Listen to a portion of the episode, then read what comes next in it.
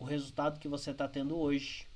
é exatamente o resultado das ações, das atividades desenvolvidas dentro da sua empresa nos 30 dias passados, 60 dias passados, 90 dias ou um ano passado. A junção de forças dessas atividades te levou até onde você está hoje. Se você está feliz, se você está satisfeito com o que você tem, se você está altamente